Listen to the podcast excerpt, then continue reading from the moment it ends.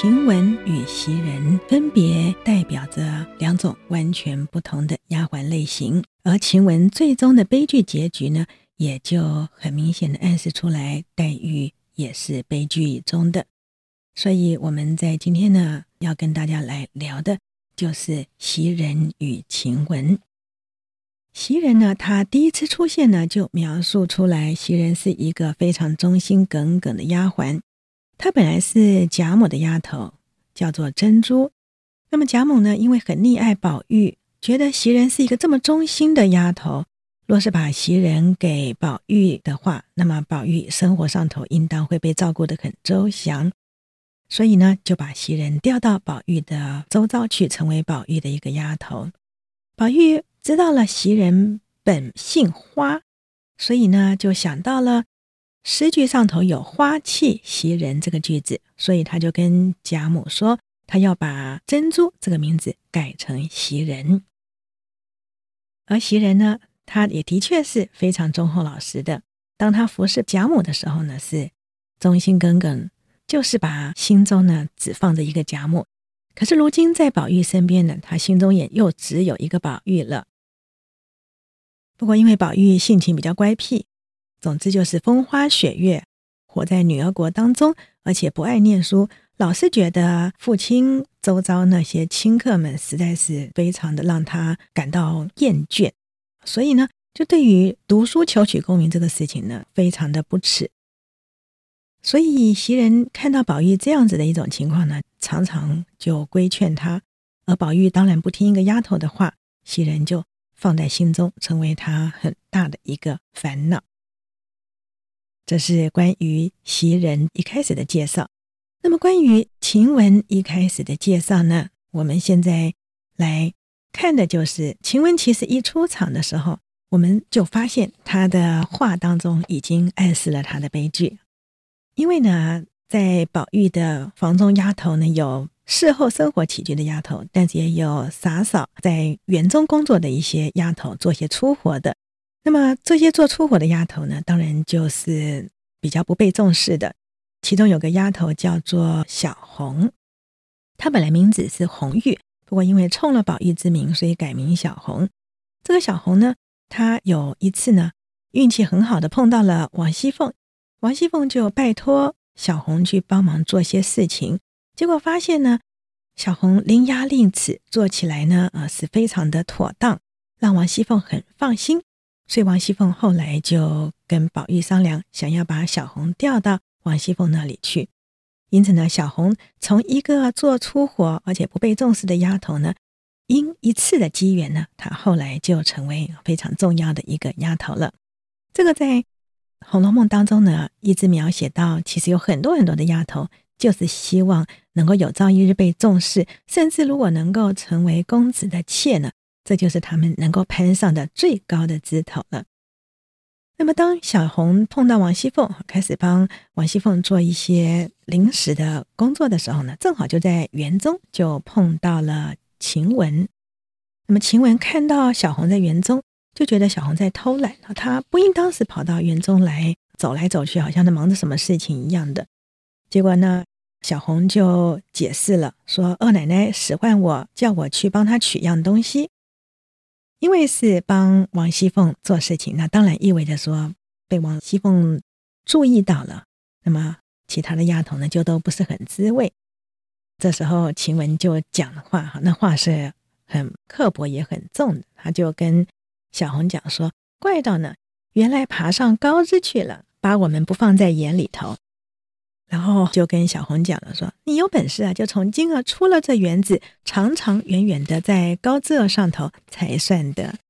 意思就是说，你会攀高枝，好啊，你有本事你就离开贾府，不做丫头去做少奶奶嘛，那才叫做在高枝儿上头呢。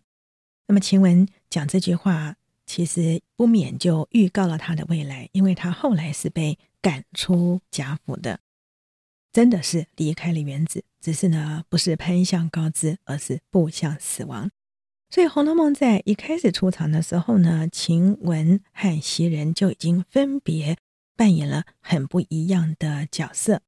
而我们后来会随着袭人、晴雯和宝玉的互动，我们会发现袭人其实是另外一个宝钗，而晴雯呢，则是另外一个黛玉。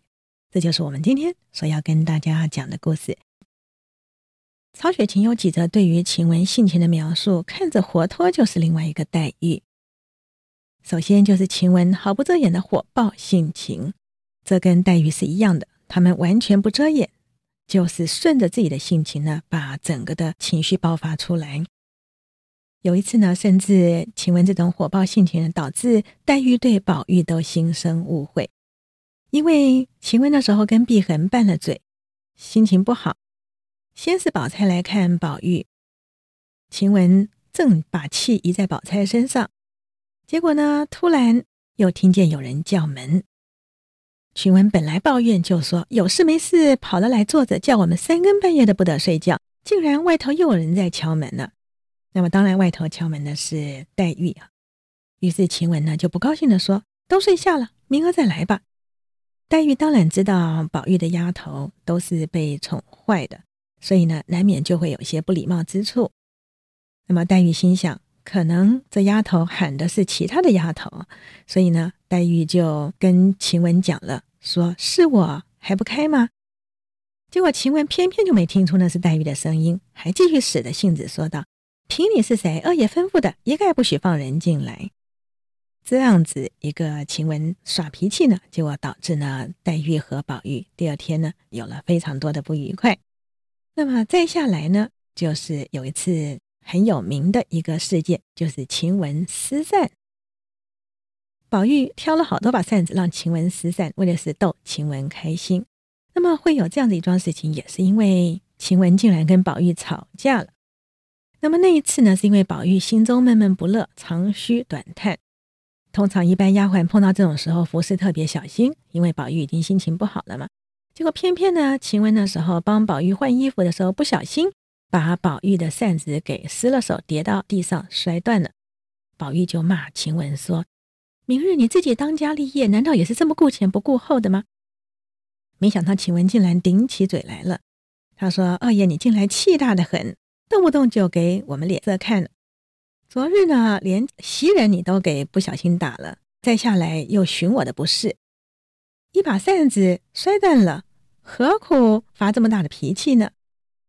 如果说要嫌我们的话，就打发了我们算了，你再去挑其他好的使嘛，好离好散，好不好啊？这晴雯当然是在拌嘴，他哪里真的想要被宝玉给遣使出去呢？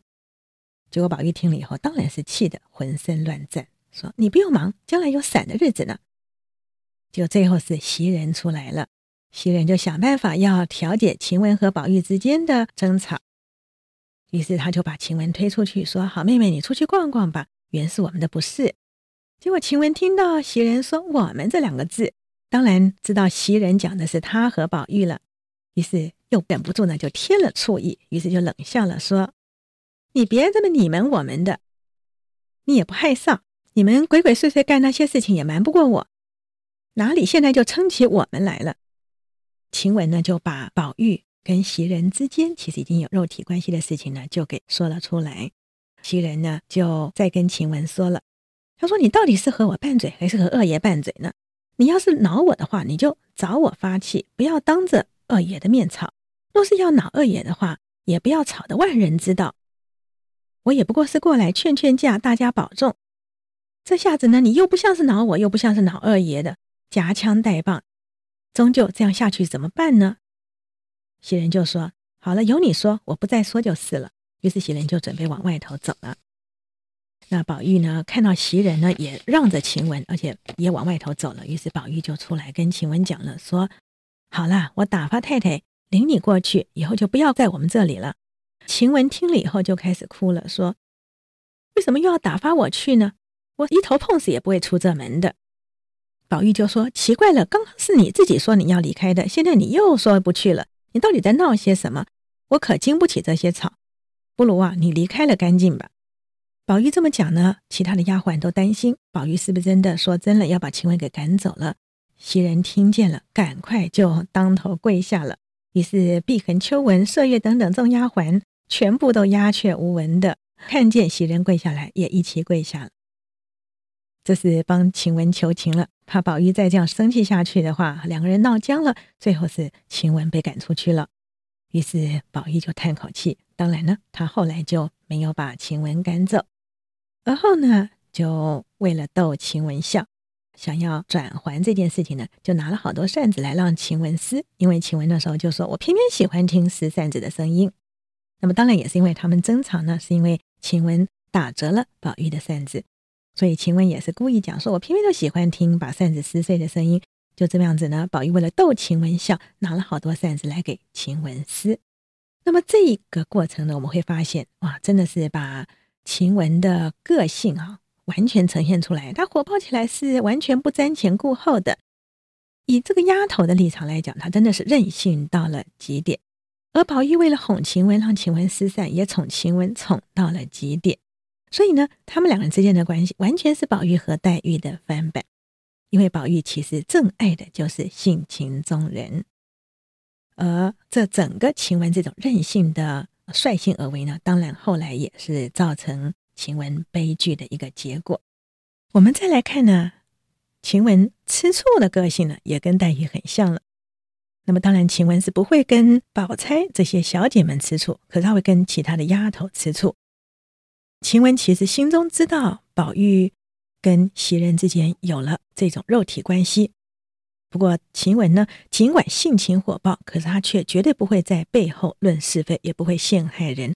所以呢，她只有在争吵的时候说出来：“你们那些事情当我不知道。”现在呢，我们来看晴雯呢吃醋麝月这个丫鬟，那是因为呢，宝玉那天呢跟麝月说：“哎，我来帮你梳梳头发，因为他们两人正好闲着没事。”结果呢，宝玉就拿起梳子来帮麝月梳头发，正好晴雯进来，一看见他们两个人，就冷笑道了，说：“啊，交杯盏还没吃，倒上头了。”显然讲这句话呢，是挺有点吃醋的，觉得宝玉跟麝月关系太亲了。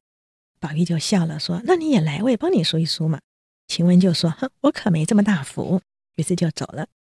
宝玉看到晴雯走了之后，就对麝月说。满屋子里啊，就只有他会闹。麝月听了以后，赶快就对着镜子摆手，因为宝玉那时候正面向着镜子帮麝月梳头，他就对镜子摆手。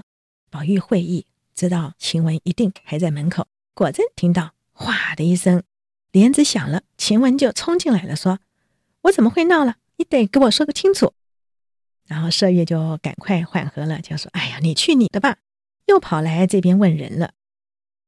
晴雯看到麝月这样子的哄她，于是也就忍不住笑起来了，说：“哎呀，你又护着宝玉了，你们那蛮神弄鬼的我都知道。”说着就出去了。